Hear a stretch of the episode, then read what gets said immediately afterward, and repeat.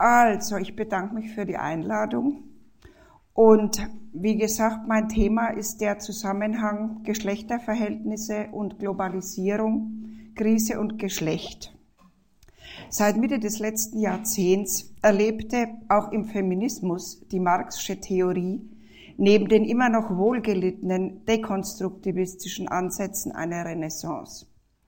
Ich selbst habe die sogenannte Wertabspaltungstheorie entwickelt, gewissermaßen eine feministisch reformulierte Wertkritik, in deren Kontext ich das Thema Geschlechterverhältnis und Globalisierung Krise verhandle. Schon der erste Einspruch. geht so? Ja, geht so. Gemäß dieser Theorie prägen nicht allein der Wert bzw. der Mehrwert und die äh, abstrakte Arbeit die gesellschaftlichen Verhältnisse im äh, Kapitalismus wesentlich. Vorher wurde nur für den Gebrauch produziert, sondern es findet auch eine geschlechtliche Abspaltung statt. Für die Reproduktionstätigkeiten, Haushalt, Kindererziehung, Pflegetätigkeiten im Privatbereich sind die Frauen zuständig für die öffentliche Sphäre, Erwerbsarbeit, Politik, Wissenschaft und so weiter, die Männer. Wobei beide Sphären überhaupt erst in der Neuzeit entstanden sind. Es geht nun darum, aus einem Euro zwei zu machen, Gebrauchsdinge in Waren und lebendige Arbeit in abstrakte, tote Arbeit zu verwandeln. Es geht also um Mehrwertproduktion. In diesem Zusammenhang werden auch gewisse Eigenschaften und Haltungen der Frau in Anführungsstrichen zugeschrieben und in sie hineinprojiziert. Sinnlichkeit, Emotionalität, Charakter und Verstandesschwäche und ähnliches. Der Mann hingegen steht in der Moderne für Durchsetzungskraft, Intellekt, Charakterschwäche und so weiter. Frauen werden mit Natur, Männer mit Kultur identifiziert. Der Wert ist in diesem modifizierten Sinne, äh, der Wert in diesem modifizierten Sinne und die Abspaltung stehen so in einem dialektischen Verhältnis zueinander. Keines ist des anderen Ursprung. Diese Bestimmung ist freilich nicht so zu verstehen, dass das Patriarchat in den aufgespaltenen Sphären Öffentlichkeit und Privatheit sitzt gewissermaßen. Vielmehr geht das Wirken der Wertabspaltung durch alle Ebenen und Bereiche, somit auch durch die verschiedenen Ebenen der Öffentlichkeit. Frauen waren schon immer auch in öffentlichen Sphären anzutreffen. Dennoch zeigt sich die Abspaltung auch hier, indem sie zum Beispiel im Erwerbsleben eine untergeordnete Stellung einnehmen. Auch ist damit nicht gemeint, dass die Individuen in den geschlechtstypischen Kulturmustern einfach aufgehen. Vielmehr ist von einer Dialektik von Individuen und Gesellschaft auszugehen. Dabei geht keine und keiner in den kapitalistisch-patriarchalen Konstruktionen einfach auf. Andererseits kann sich aber auch keiner, keine ihnen entziehen. Demgemäß ist mit Wertabspaltung das gesellschaftliche Formprinzip überhaupt gemeint. Das heißt, diese Theorie ist, einer, ist auf einer theoretischen Metaebene angesiedelt. Es kann nicht umstandslos auf einer empirischen Ebene eingelöst werden. Aber auch in diesem modifizierten Sinne reicht das Marxische Kategoriensystem für die theoretische Erfassung des asymmetrischen Geschlechterverhältnisses nicht aus. Ebenso müssen die sozialpsychologische und die kulturell-symbolische Ebene berücksichtigt werden. So lässt sich zum Beispiel über die Analyse religiöser, theologischer, wissenschaftlicher und so weiter Diskurse zeigen, wie sich kollektive Vorstellungen herausbilden, was Männer und Frauen in der männlich dominierten Moderne sind. Mit einem psychoanalytischen Instrumentarium lässt sich etwa erschließen, welche Konsequenzen es hat, dass im Gegensatz zum Mädchen beim männlichen Kind eine Desidentifikation mit der Mutter stattfinden muss, um eine eigene Identität gewinnen zu können, was mit einer Abspaltung und einer Abwertung des Weiblichen einhergeht. In diesem Zusammenhang gehe ich von der Existenz eines androzentrischen gesellschaftlichen Unbewussten in dem Sinne aus, dass die Abspaltung, Verdrängung des Weiblichen, die Inferiorsetzung der realen Frauen und die Existenz männlicher Dominanz tief in der Psyche der patriarchal-kapitalistischen Individuen verankert sind. Ja, dass die Abspaltung eben als gesellschaftlich kulturelles Grundmuster und soziopsychischer Mechanismus den gesellschaftlichen Gesamtzusammenhang wesentlich bestimmt. Noch im Verfall des wahnproduzierenden Patriarchats, wenn die Kleinfamilie sich auflöst und die Individuen aus ihren traditionellen Rollen freigesetzt werden, ist so eine Minderstellung von Frauen und eine andere Situiertheit als bei Männern aus, ausmachbar, wie noch zu sehen sein wird. Ziel der Wertabspaltungskritik ist nun die Aufhebung von Wert bzw. Mehrwert abstrakter Arbeit und Abspaltung inklusive ihrer postmodernen Metamorphosen. Selbst dann, wenn global gesehen davon auszugehen ist, dass die patriarchalgesellschaftliche die patriarchal-kapitalistische Entwicklung nicht überall gleichförmig stattgefunden hat, bis hin zu allerdings seltenen, traditionell geschlechtssymmetrisch verfassten Gesellschaftsformationen, die bis heute die modernen Geschlechtervorstellungen nicht beziehungsweise nicht völlig übernommen haben, muss die Wertabspaltung als Basiszusammenhang des kapitalistischen Patriarchats angenommen werden das traditionelle Strukturen nicht unbeeinflusst lässt und sie umkrempelt. Was allerdings nicht heißt, dass deswegen überall dieselben uniformen Geschlechterverhältnisse vorherrschen. In diesem Zusammenhang muss auch berücksichtigt werden, dass sich das Geschlechterverhältnis selbst innerhalb der christlich-abendländischen Geschichte nicht immer gleich darstellt.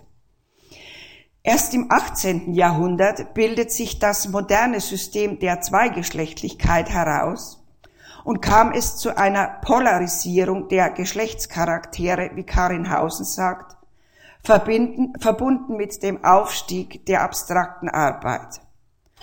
Vorher wurden Frauen dagegen eher als gewissermaßen bloß andere Variante des Mannseins betrachtet.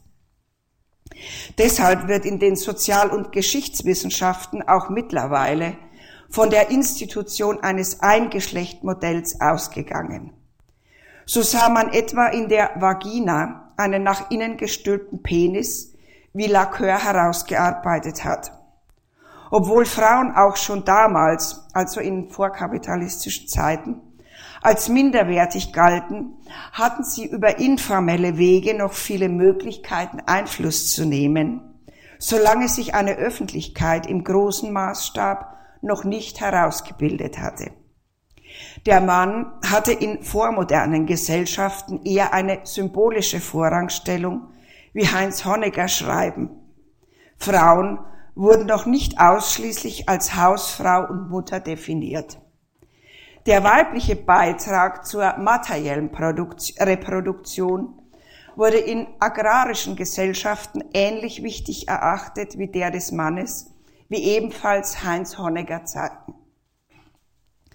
War das moderne Geschlechterverhältnis mit den entsprechenden Geschlechterzuweisungen zunächst auf das Bürgertum beschränkt, so breitete es sich mit der Verallgemeinerung der Kleinfamilie allmählich auf alle Schichten aus, mit einem letzten Schub in den fadistischen 50er Jahren im letzten Jahrhundert. Die Wertabspaltung ist somit keine starre Struktur, wie sie etwa bei manchen soziologischen Strukturmodellen anzutreffen ist, sondern sie ist ein Prozess. Sie, als, sie ist als nicht statisch und immer dieselbe zu begreifen. In der postmodernen Globalisierungsära zeigt sie wiederum ein neues Gesicht. Es kommt nun zu einer Verwilderung des Patriarchats, wenn sich die Institutionen Erwerbsarbeit und Kleinfamilie aufzulösen beginnen. Frauen sind nun doppelt vergesellschaftet. Das heißt, sie sind immer noch für Familie und Beruf gleichermaßen zuständig, auch wenn sie heute in den entwickelten Ländern längst bildungsmäßig mit den Männern gleichgezogen haben.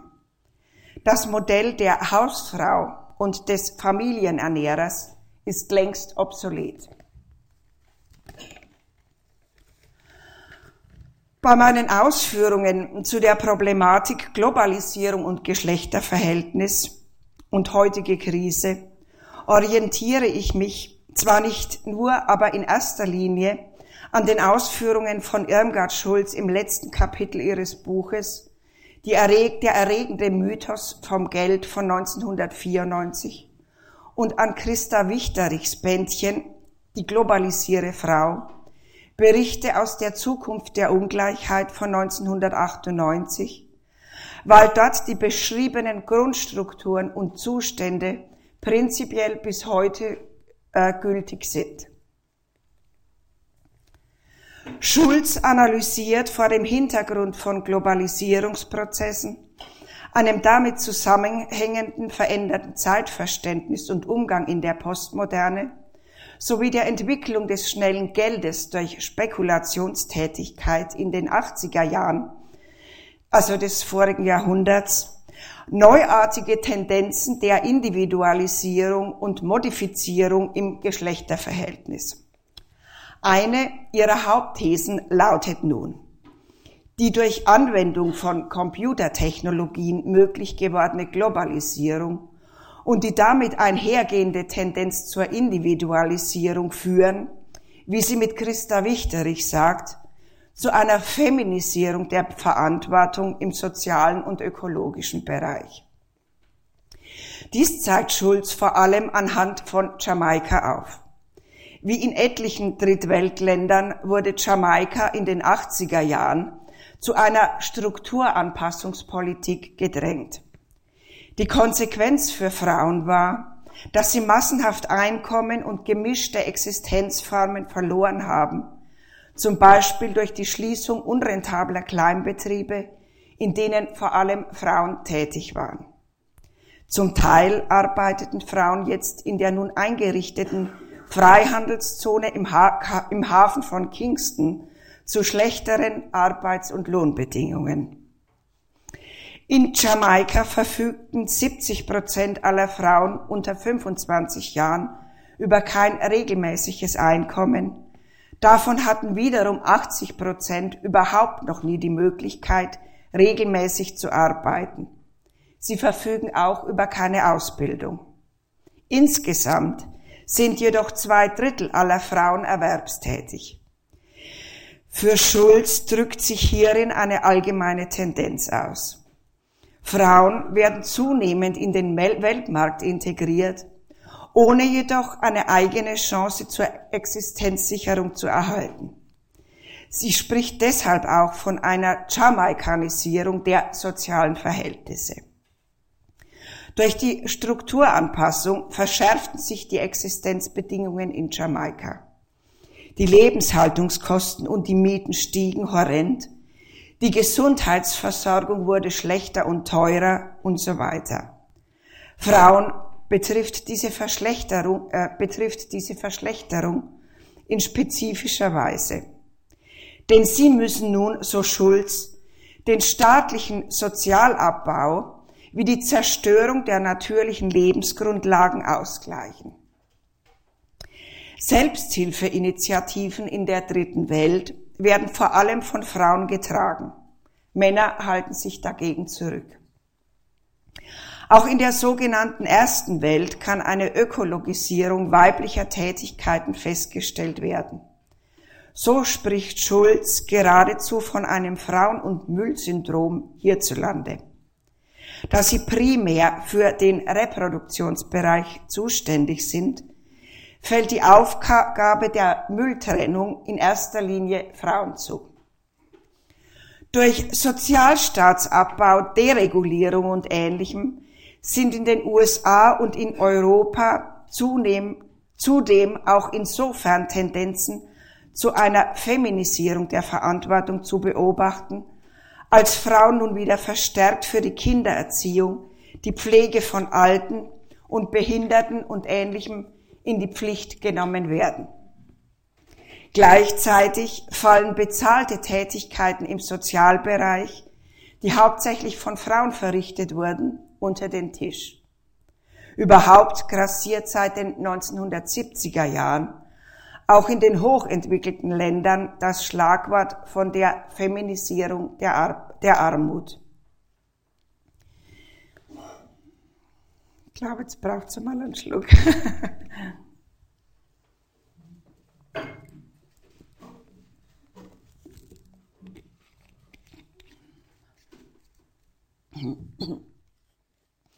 Die soziale, die soziale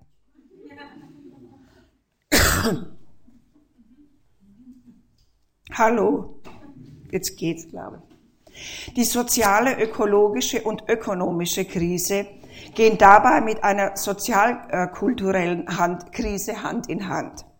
In der dritten Welt lösen sich großfamiliäre Arbeitszusammenhänge immer mehr auf. Die, Arbe die Männer gehen nun auf Arbeitssuche ins Ausland Viele Frauen als Heiratsmigrantinnen in die Städte oder ins Ausland. Oder aber sie versuchen, nicht selten unter unwürdigen Bedingungen, zum Beispiel als Haushaltsangestellte, für sich und ihre Familien in fremden Ländern ihr Auskommen zu finden. In diesem Zusammenhang muss auch betont werden, dass die Prostitution und der Frauenhandel seit 1989 eine neue Qualität angenommen haben. Das Resultat ist, dass die zurückbleibenden Frauen häufig Tätigkeiten übernehmen müssen, die traditionell von Männern verrichtet wurden. Es kommt also mit den Worten von Schulz zu Tendenzen der globalen Durchmischung und Flexibilisierung der Lebensformen. In Jamaika lebten über ein Drittel aller Frauen in nicht-ehelichen Gemeinschaften. Die Kinder werden, unterstützt durch Nachbarinnen oder weibliche Verwandte, von den Frauen allein aufgezogen. Die Männer haben nur den Status von Besuchern. Promiskuität ist gang und gäbe. Uneheliche Kinder von verschiedenen Männern ein häufig anzutreffendes Phänomen. Individualisierungstendenzen werden seit den 80er Jahren auch hierzulande festgestellt. Der verbindliche Rahmen von Ehe und Familie hat sich aufgelöst und es wurden immer mehr Frauen unabhängig von ihrem Familienstatus in den Arbeitsmarkt integriert. Was im Übrigen verbunden mit einem höheren Bildungsniveau zum Beispiel zunächst einmal durchaus einen emanzipativen Effekt hat natürlich. In diesem Zusammenhang flexibilisierten sich auch die Biografien. Dennoch sind Frauen nach wie vor primär für die Reproduktionstätigkeiten zuständig. Insofern ergeben sich für Frauen auch andere Entscheidungsmaßstäbe als für Männer, die mit den Worten von Schulz nicht lebenslang auf eine unveräußerliche Lebenserhaltungszeit verpflichtet sind. Falsch wäre es allerdings, pauschal anzunehmen, dass die Erosion traditioneller Eheformen für Frauen bloß einen emanzipatorischen Charakter hat, wie Christa Wichterich zeigt. Zitat. Soziale Sicherheiten gehen ebenso zu Bruch wie materielle. In den Slums von Nairobi ist Verschwinden zu einer ganz alltäglichen Angelegenheit geworden. Der Ehemann oder Lover geht am Morgen wortlos aus der Hütte und kehrt nicht mehr zurück. Er versucht sein Glück irgendwo anders mit einer anderen Freundin und einem anderen Gelegenheitsjob. Kinder verschwinden in einer Welt voller Drogen, Prostitution und Kriminalität, leben in Straßengangs und tauchen vielleicht nach ein paar Monaten wieder in der Hütte der Mutter auf vielleicht auch nicht. Die Verrohung der Beziehungen, die Verwahrlosung des Sozialen und die Verelendung von Emotionen und Psyche sind statistisch nirgends erfasste Kosten der Abwärtsspirale, in der sich mehr als ein Drittel der Bevölkerung befindet. Fürsorgeinstitutionen und Kirchen klagen in den Slums von, beklagen in den Slums von Nairobi die Zunahme häuslicher Gewalt, in, der sich, in die sich der angestaute Lebensfrust kanalisiert und eine wachsende Zahl alleinerziehender Mütter. Je mehr die Männer sich durch die Migration und ihre viel Freundinnenwirtschaft aus der familiären Verantwortung verabschieden, desto bedeutender sind für die soziale Sicherung die Bindungen zwischen den weiblichen Verwandten, aber auch Allianzen in der Nachbarschaft. Männer haben auch Freunde, aber für sie ist das entscheidende Mittel, Bindemittel der Alkohol. Zitat Ende. Schulz vermutet mit Maria Mies, Veronika Benhold-Thompson und Claudia von Werlhoff dass sich die ökonomischen Strukturen, Schattenwirtschaft und ähnliches und die damit verbundenen Lebensformen in der dritten Welt auch in den westlichen Ländern entwickeln. Und dies wird in der Tat heute mehr als sichtbar. Dabei rekurriert Schulz insbesondere auf den Begriff der Hausfrauisierung von Claudia von Werlhoff waren zum Beispiel die Frauen in Mexiko zunächst die Vorreiterinnen im Land, im Kampf äh, um brachliegendes Land. So gingen die männlichen Landbesitzer und männliche Staatsbeamte schließlich einen Kompromiss gegen die Frauen ein. Die Einbeziehung von Frauen in den Weltmarkt kann nun so geschehen, dass zum Beispiel die hausfrauisierten Frauen in Mexiko Hausfrauenkredite erhalten. Auf diese Weise kommt zu ihrer nicht entlohnten Subsistenzarbeit auf dem Land für die Ernährung noch die entlohnte Vertragsarbeit hinzu. So wurden den Mexikanerinnen Kredite angeboten, mit denen sie für den Verkauf auf dem Markt eine bestimmte Hühnerrasse züchten sollten. Aus verschiedenen Gründen lohnte sich der Verkauf der Hühner jedoch nicht, so dass die Frauen zuletzt auch noch Schulden hatten. Dabei stellt es sich aus der Warte der Weltbank insgesamt so dar, dass mit den Worten von Schulz die Subsistenzarbeit der Frauen auf ihren Eigenbaufeldern als Leerzeiten und Stockungen im Fließprozess der globalen Fließzeiten erscheint.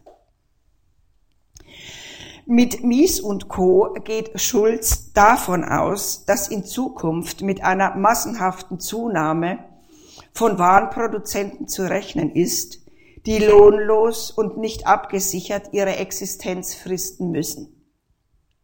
Dies gilt nicht nur für Frauen, sondern ebenso für Männer. Deshalb spricht von Werlhoff auch von der Hausfrauisierung der Männer.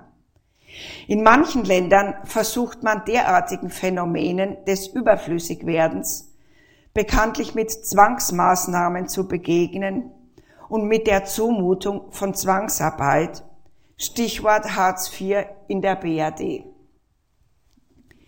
In diesem Zusammenhang wird unter dem Schlagwort Globalisierung grob umrissen meist Folgendes verstanden.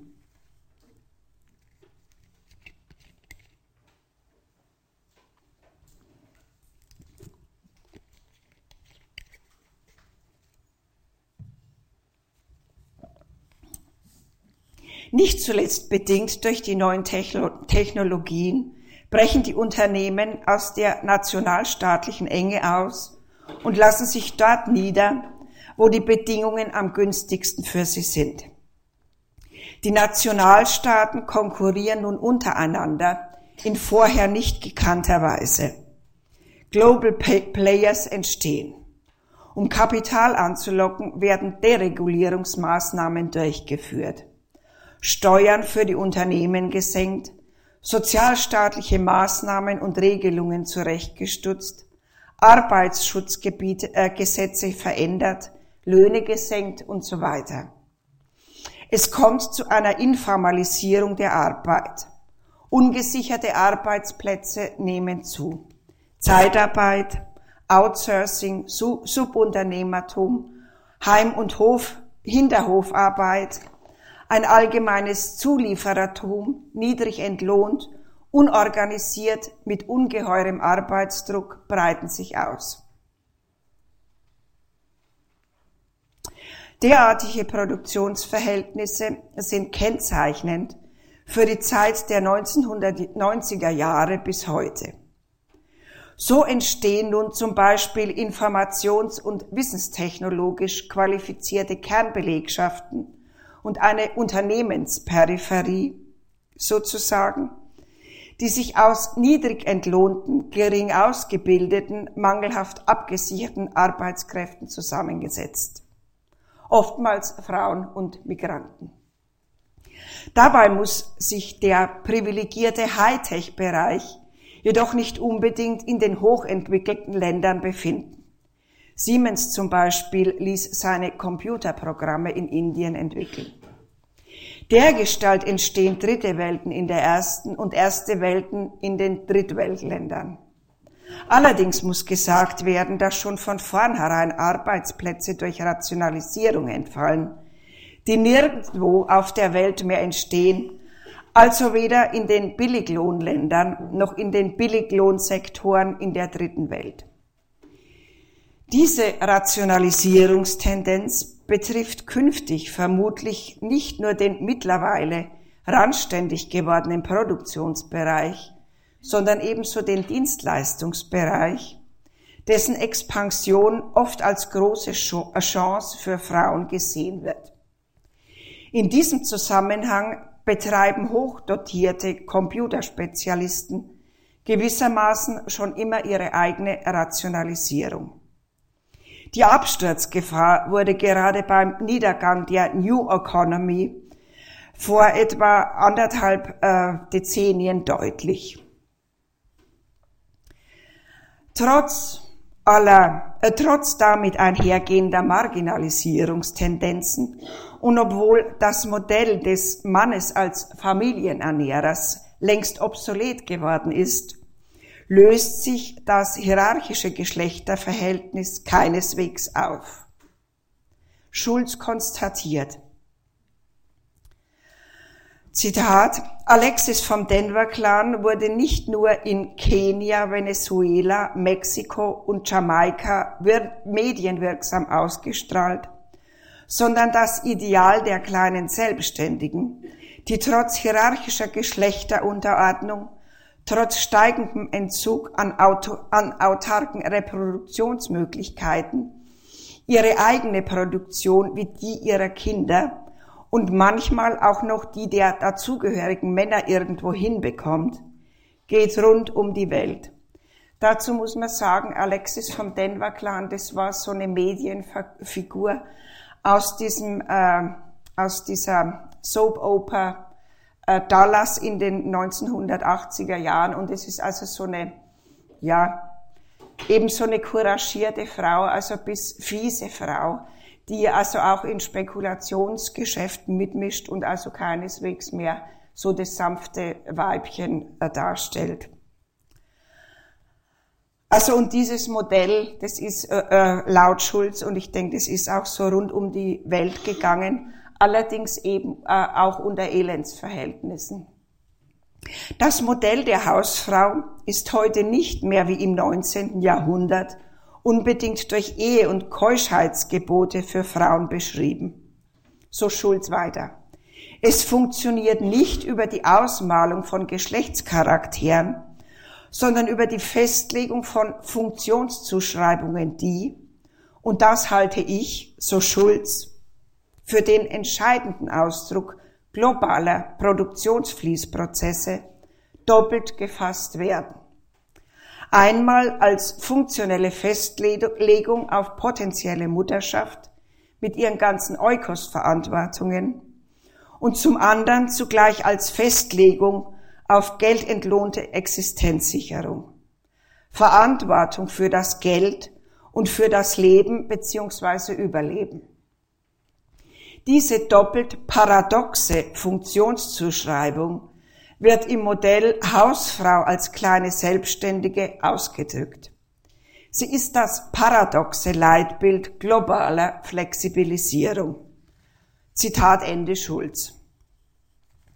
Zu vermuten ist meines Erachtens jedoch, dass der Übergang zu diesem Modell ohne Verinnerlichungen bei den männlichen und weiblichen Individuen herübergekommen aus dem modernen äh, äh, wahnförmig patriarchalen System der Zweigeschlechtlichkeit gar nicht möglich wäre, wie sie gerade auch in der als selbstverständlich erachteten Zuständigkeit von Frauen für Kinder und Haushalt zum Ausdruck kommt, die subjektiv und objektiv unangetastet bleibt. Ohne ein noch irgendwie verinnerlichtes Bild von der guten Hausfrau und Mutter ist zum Beispiel auch keine Transformation in die gute postmoderne Müllmutti möglich und gäbe es keine Ursula von der Leyen Chimäre. Es ist anzunehmen, dass derartige nun fluide gewordenen objektiven und die damit verbundenen subjektiven Momente eine Art Steig Steigbügelhalterfunktion für die Ausbildung neuer postmoderner Formen des Patriarchats haben. Schulz weist meines Erachtens richtigerweise darauf hin, dass das Bild der kleinen Selbstständigen sich freilich kulturspezifisch jeweils anders zeigt. So gibt es zum Beispiel im katholisch geprägten Mexiko einen Macho-Kult, der in Jamaika durch die Geschichte der britischen Kolonialisierung so nicht vorkommt.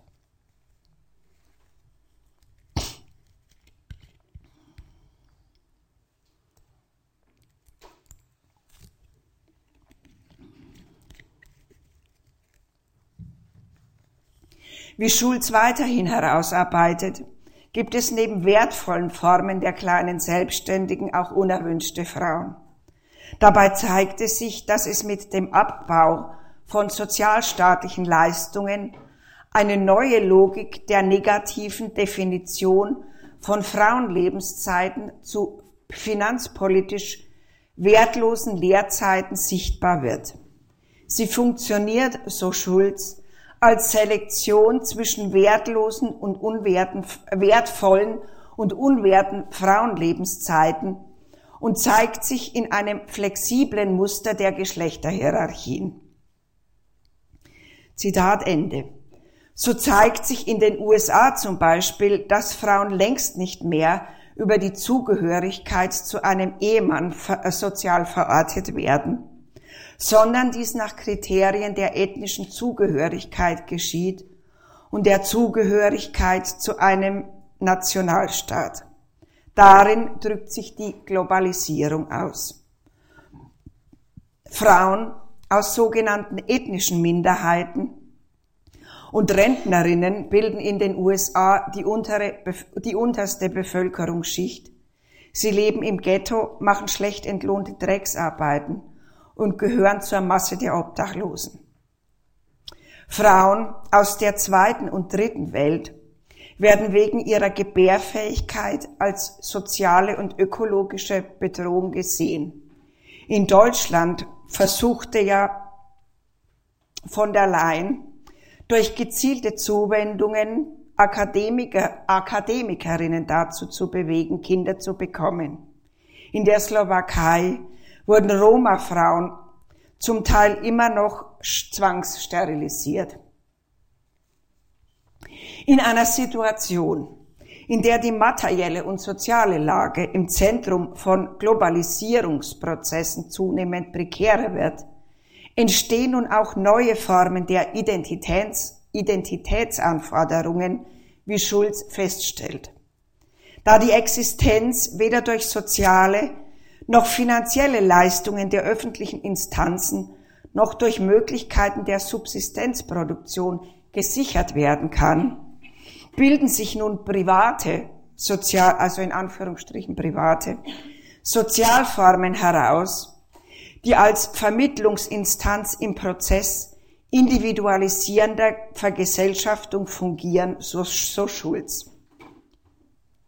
Hierbei handelt es sich um informelle Zusammenhänge, in denen die soziale Zugehörigkeit als rigide Identitätsanforderung gestellt wird.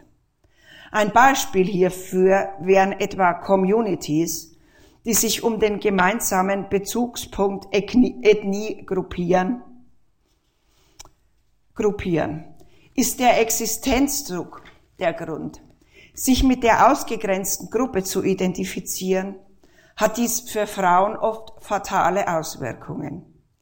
Trotz häufiger, Gewalt, häufiger Gewaltanwendungen und Erfahrungen sind sie durch den Identitätsdruck dazu gezwungen, das hierarchische Verhältnis zwischen Männern und Frauen zu akzeptieren. Derartige Identitätsmuster werden laut Schulz dann gewährt, wenn keine Möglichkeit besteht, eine formale Berufs- und Währungsidentität zu erwerben, wobei sie betont, dass es sich hierbei um ein Leitbild und nicht um die psychische Innenausstattung der meisten Menschen geht, was möglicherweise zu hinterfragen wäre. Diese Berufs- und Währungsidentität ist heute wesentlich durch drei Kriterien gekennzeichnet, entlang derer Ausgrenzung im Zeit ist gleich Geld Zusammenhang funktioniert. Einer formalen Leistungsfähigkeit ohne Lehrzeiten, einer formalen Kompetenz, die explizit nicht Reproduktionsverantwortung einbezieht, einer formalen Professionalität, die ohne Bezug auf die in Privatzusammenhängen und als Geschlechtsperson gemachten Erfahrungen ist. So Schulz. In diesem Zusammenhang muss festgehalten werden, dass es neben Verelendungsvarianten freilich auch Edelvarianten der weiblichen Individualisierung gibt.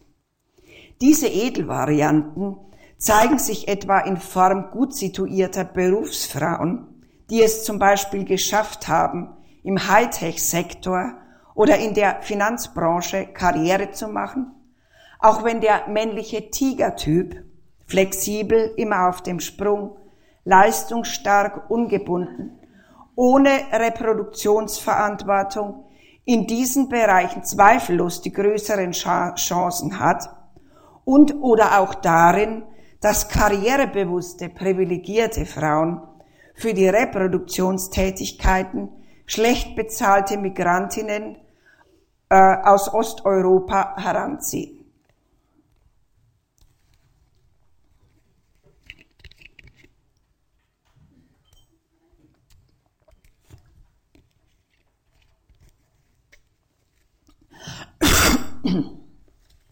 Trotz mancher Kritik scheinen mir das Bild der kleinen Selbstständigen und die festgestellte Tendenz zur Jamaikanisierung der sozialen Verhältnisse geeignet zu sein, die neue Qualität der postmodern modifizierten Geschlechterverhältnisse im Zuge globaler und, äh, und neoliberaler Entwicklungen grob zu skizzieren und zu charakterisieren. Dabei lassen sich die Schlacken der modernen Wertabspaltung in dieser neuen Qualität heute noch deutlich erkennen, was ich im Folgenden kurz herausstellen möchte. Die Kindererziehung liegt generell, auch in den westlichen Ländern, trotz Erosion von Ehe und Familie fest in weiblicher Hand. Dementsprechend ergeben sich für Frauen andere Entscheidungsmaßstäbe als für Männer. Ihr Zeitbezug ist insofern ein anderer, als sie nicht bloß der Zeitsparlogik, wie Frigga Haug es nennt, verpflichtet sein können, die in der Globalisierungsära mit ihrem Just-in-Time-Prinzip noch drastischere Formen annimmt als im Fadismus. Frauen obliegt hauptsächlich die Eukos-Verantwortung, die vom traditionellen Geschlechterverhältnis herübergekommen, nun aufgrund des Sichtbarwerdens sozialer Auflösungsprozesse und globaler Zerstörungen noch eine besondere Qualität annimmt, indem hier noch eine übergreifende Dimension ins Spiel kommt. In diesem Zusammenhang wird plastisch, was Frigga Haug einmal festgestellt hat, nämlich, dass die zeitaufwendigen Reproduktionstätigkeiten zunehmend weniger erledigt werden können, nicht zuletzt auch durch das Ringen der Frauen um die materielle Existenz, wie aus den, Schul aus den Ausführungen von Schulz geschlossen werden kann, und sie dennoch den Frauen als Abfall zugewiesen werden.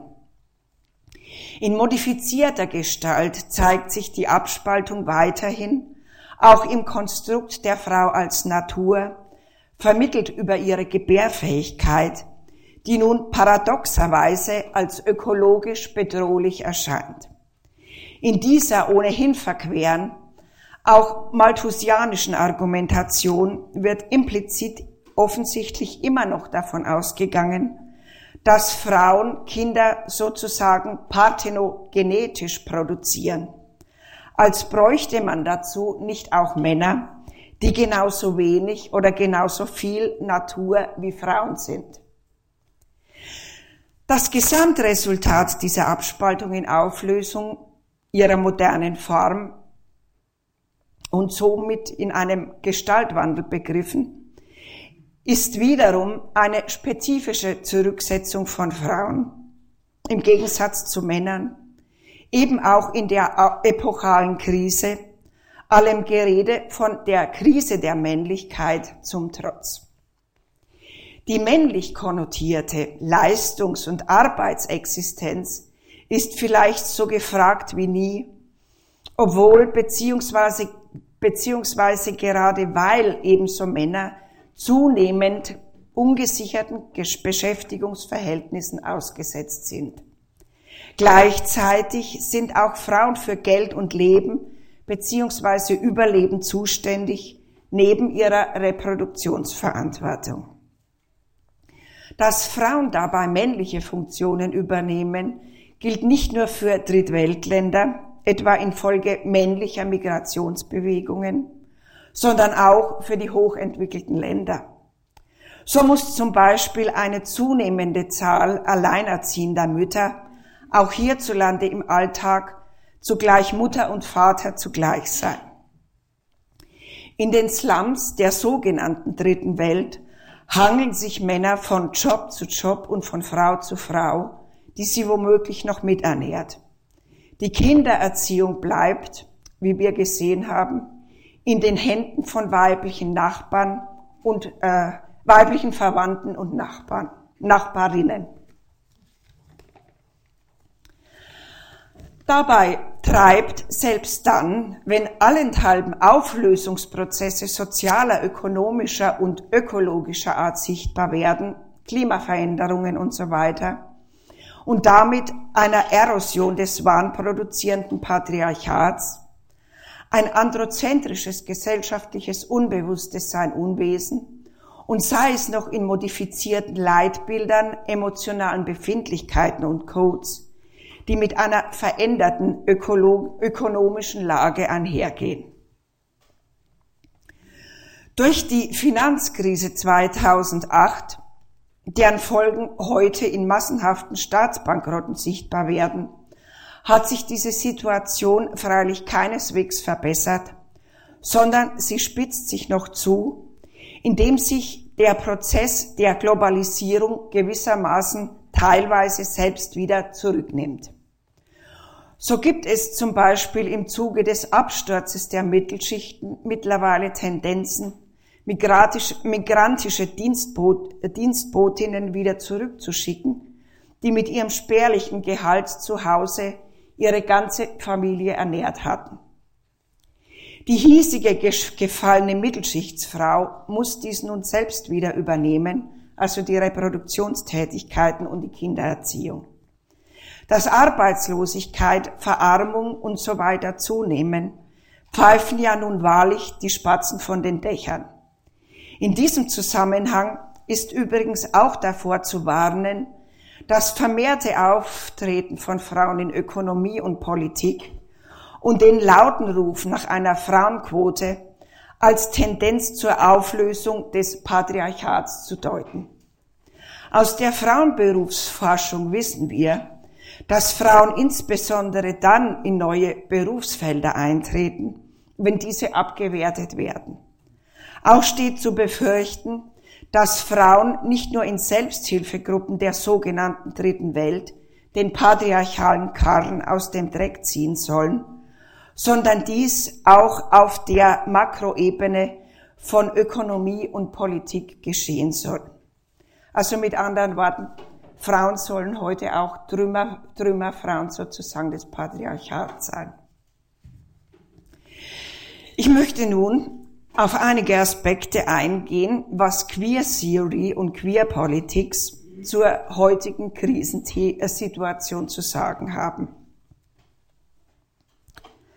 Queer theoretisches Fundament ist dabei bekanntlich die Annahme, dass Männlichkeit und Weiblichkeit kulturell konstruiert sind, wobei auch Sex letztlich genderinduziert sei. Muss ich noch mal trinken.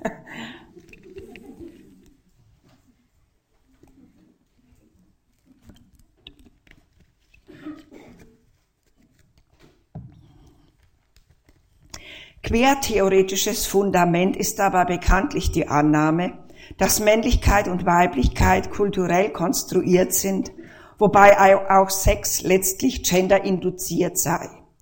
Judith Butler sieht dabei in der Travestie-Show ein probates Mittel, Zweigeschlechtlichkeit radikal unglaubwürdig zu machen. Nun ist man in Queer-Kontexten mittlerweile selbst dazu übergegangen, das, was einst der Standardeinwand von Altfeministinnen gegenüber queer war, mit hereinzunehmen. Nämlich die materielle objektive Ebene. Auch weiß man mittlerweile, dass die Flexi-Imperative des heutigen Kapitalismus traditionelle Geschlechterverhältnisse gar nicht mehr zulassen. Frauen dürfen heute gar nicht mehr Hausfrau sein, sondern sie werden qua Ideologie und Gesetz zur Doppelvergesellschaftung verdonnert. Am besten bei ganztägiger Berufstätigkeit soll ihre Gebärbereitschaft gefördert werden. Letzteres zumindest gilt für Mittelschichtsfrauen. Problematisiert wird in Queer-Zusammenhängen längst auch die Dominanz des schwul-lesbischen Subjekts im Rahmen einer bestimmten Dominanzkultur, wodurch neuerlich Ausschlüsse produziert werden. Eigentlich hätte es dieses Subjekt nicht nur das heterosexistische, als schon immer dekonstruiertes in Queer-Kontexten gar nicht mehr geben sollen, aber das ist jetzt erstmal egal. Schließlich kommt man, also in Queer-Kontexten, sogar wieder auf das gute alte Produktion, Reproduktionsverhältnis zurück, herüber, herübergekommen aus altfeministischen Theorien als Erklärungsgrund für alte Gender-Missverhältnisse. Wenn die Krisenverhältnisse immer sichtbarer werden und seit Jahren eine Marx-Renaissance im Anzug ist, muss dieser neuen Tendenz Tribut gezahlt werden ungeachtet der Argumente, die Altfeministinnen gegen Queer schon in seinen theoretischen Prämissen aufzubieten hatten. In frisch-fröhlicher Fahrt werden so queer und alte marxofeministische Ansätze umstandslos zusammengerührt. Auf einmal gibt es einen Queer-Feminismus, ein, soweit ich sehe, neuer Terminus, der erst in den letzten Jahren aufgetaucht ist. So schreibt zum Beispiel Gabriele Winker in dem Buch Queer-feministische Kritiken am Neoliberalismus. Zitat. Konkret historisch wurde mit der Herausbildung kapitalistischer Strukturen ein großer Teil der Reproduktionsarbeit außerhalb des kapitalistischen Verwertungssystems in heterosexuellen Familien und dort vor allem von Frauen erbracht. Zitat Ende. Wir sehen hier einmal davon ab, dass Winker hier Wert und Abspaltung undialektisch gegenüberstellt. Als konstituierten beide nicht gleich ursprünglich das wahnproduzierende Patriarchat. Dennoch nimmt bei ihr die Anprangerung patriarchaler Herrschaft und Heteronormativität, wie es gut postmodern heißt, ihren Ausgangspunkt in einer hierarchischen Zweigeschlechtlichkeit und dies und in diesem Zusammenhang auch von äh, auch dem von altdekonstruktivistischer Perspektive aus dualistisch als dualistisch äh, äh, kritisierten Produktion-Reproduktionsverhältnis, die in der klassischen Butlerschen Perspektive eigentlich lächerlich und geradezu unmöglich, radikal unglaubwürdig gemacht werden sollte. Pat Butler plädiert zwar für die Kategorie Frau und gibt deren Berechtigung zu in dem Buch Gender Trouble, aber nur, um sie in der ständigen Verhandlung aus den Angeln und ad absurdum zu, zu führen. Dabei fügt sich eine eklektische Amalgamierung von materiellen und dekonstruktivistischen Perspektiven freilich auch in ein postmodernes Anything Goes ohne weiteres ein. Wohin eine derartige Verquasung führt, wird neuerdings deutlich, wenn es um äh, praktische Perspektiven geht, was in der Krise zu machen sei.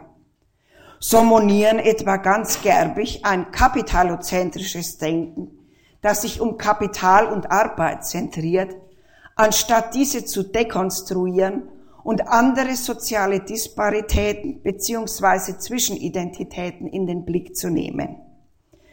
Frauen, Schwule, Freelancer, Hackernerz und so weiter werden so unvermittelt auf eine Stufe gestellt. Zwar wird auch bemerkt, dass Frauen in Hacker-Nerds-Netzen kaum anzutreffen sind.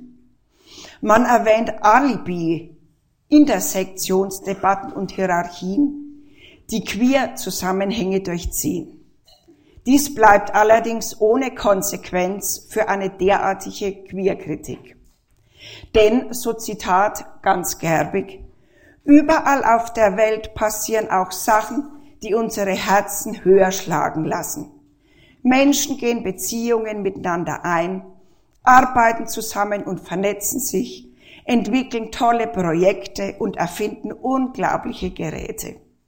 Sie schaffen sich Freiräume, sie experimentieren und sie weichen lustvoll ab. Zitat Ende. Behauptet wird, der Kapitalismus sei nicht normal, vielmehr gebe es schon immer nicht kapitalistische Praxen, die über ihn hinausgehen. Derartige Vorstellungen begreifen nun, ähnlich wie Judith Butler es für die Geschlechtsidentität vorgeschlagen hat, den Kapitalismus als bloße regulative Fiktion. Hier zeigt sich, wie ein ökonomisch gewendeter Dekonstruktivismus wieder in den kulturalistischen Zirkel mündet. Der negative Vergesellschaftungsmodus ist jedoch kein umdeutbares symbolisches Konstrukt, sondern eine übergreifende, harte Realität. Dass der Wert sein anderes immer schon braucht, wird hier geflissentlich übersehen. Vielmehr wird diesem anderen bei aller Verschiedenheit ein Bessersein, ein per se schon transzendierender Charakter angedichtet. Der Fetischcharakter der Wertabspaltung wird verdrängt. Es kommt so zu einer Differenzhypostasierung, wobei dann alle Differenzen wieder gleich sind und alle in der Gemeinschaft der solidarischen Ökonomie und des Commons vermeintlich aufgehoben sind. Kehr im Sinne bisheriger weiblicher Reproduktionstätigkeit soll beim gemeinschaftlichen Queertanz bloß ein Beispiel unter vielen sein und so findet unter der Hand eine Dethematisierung bis heute weiblicher Reproduktionstätigkeiten und entsprechender zentraler Strukturen statt, wie in der jahrhundertealten patriarchalen Tradition. Männliche Suprematie, die nicht nur in Antifa-Kreisen auffällt und sich vielleicht umso mehr geltend machen will muss, wenn auch Männer die, ha äh, die Hausfrauisierung droht, bleibt so unbehelligt. Wir haben einfach alle verdammt viel Spaß miteinander. Existenzgrundlage soll dabei ein Grundeinkommen sein, das längst konservativ-liberale auf ihre Art ins Spiel brachten.